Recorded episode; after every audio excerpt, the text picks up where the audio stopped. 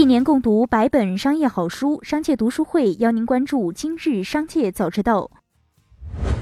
首先，邀您关注今日聚焦。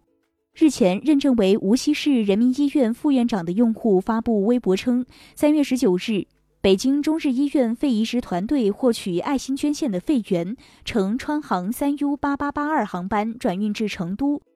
按照规定，器官运输需提前进行申请。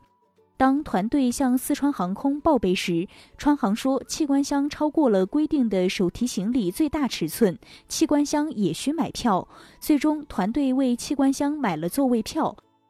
对此，川航回应称，爆料人并非当事人，川航将把收取的器官箱机票费退还给当事人。不过，川航也表示，目前国家并没有要求捐献器官免费运输。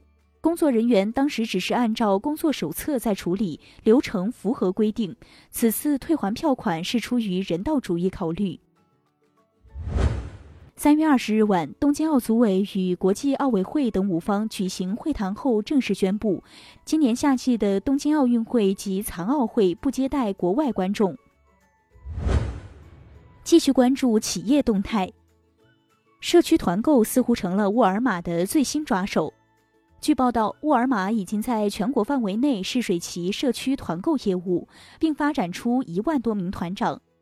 该业态目前尚未正式立项，主要是从现有员工内发展团长，通过微信群运营团购需求，并为消费者提供送货到社区团长处自提服务。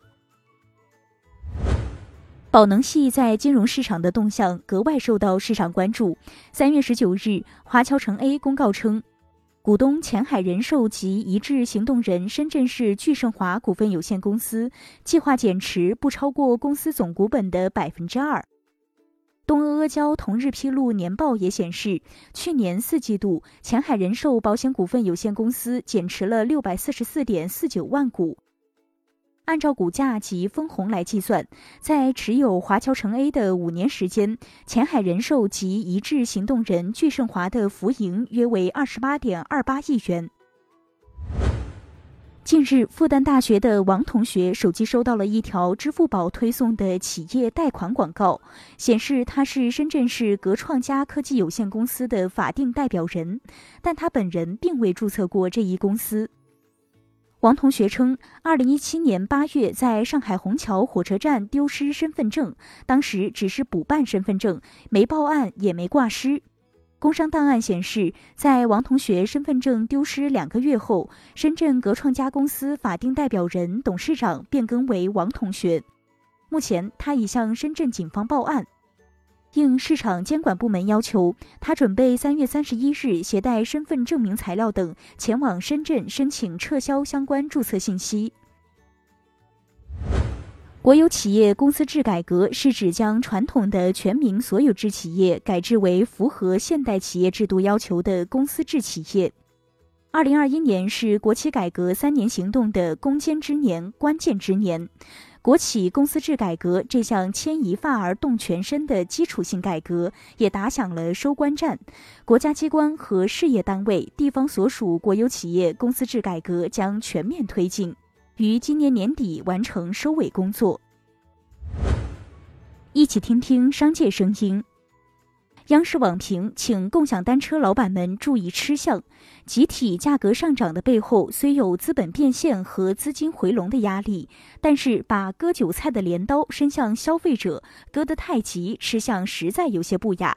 其实，资本无序扩张下，重资产铺摊子、粗放运营带来的高损耗，才是真正的资金窟窿，才是企业应当重点考虑的问题。存量博弈下，企业一味通过几家垄断格局下的频频涨价来赚用户的钱，不免有些竭泽而渔、焚林而猎。近日，新华网发布评论表示，这里彩礼贷冲热搜，那边墓地贷又火了。奇葩贷款引发关注的背后，是公众对诱导过度消费的担忧。相关部门有必要采取措施，刹住借贷过度营销歪风。证监会主席易会满在中国发展高层论坛圆桌会上表示，市场波动很正常。我认为，只要没有过度杠杆，就不会出大事。关键是要有一个合理的资金结构。这几年，我们深刻汲取股市异常波动的教训，通过一系列措施控制好杠杆资金规模和水平。目前，A 股市场杠杆风险总体可控。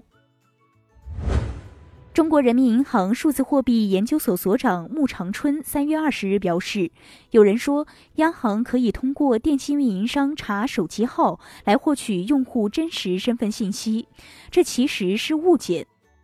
尽管电信运营商的支付部门也参与了数字人民币的研发，但是根据现行国家有关法律规定。电信运营商不得将手机客户信息披露给央行等第三方，当然也不得向自己运营数字人民币的部门提供。最后，一起关注国际视野。人类大脑的带宽是有限的，运转速度有限。马斯克认为，人类大脑的皮质层和其他区域的连接要更快速、更高效，这点非常重要。在这点上，希望人工智能和人类智慧的共存能产生更大的效应，产生更大带宽。本周，作为老牌传媒巨头的代表，传媒大亨默多克旗下的澳大利亚新闻集团与扎克伯格执掌的社交媒体巨头脸书达成付费协议，准许脸书展示新闻集团主要新闻产品，而脸书公司将向新闻集团支付一定的费用。这被视作是传统媒体的一次胜利，而双方持续一段时间的对抗，终于也算是暂时偃旗息鼓。三月二十日，比尔盖茨被问到为何购买大量农田，他表示都是投资团队做的，与气候变化无关。在回答个人如何减少碳排放时，盖茨称他现在开电动车，吃人造肉，并减少乘坐飞机出行。以上就是今天的商界早知道节目。最后还是要提醒您关注商界读书会，精选百本商业好书，一起养成一个长久读书习惯。加入商界读书会，和我们一起用听的方式见证自己成长。微信关注“商界食堂”公众号，回复“读书会”就可以了解加入了。期待与您相见。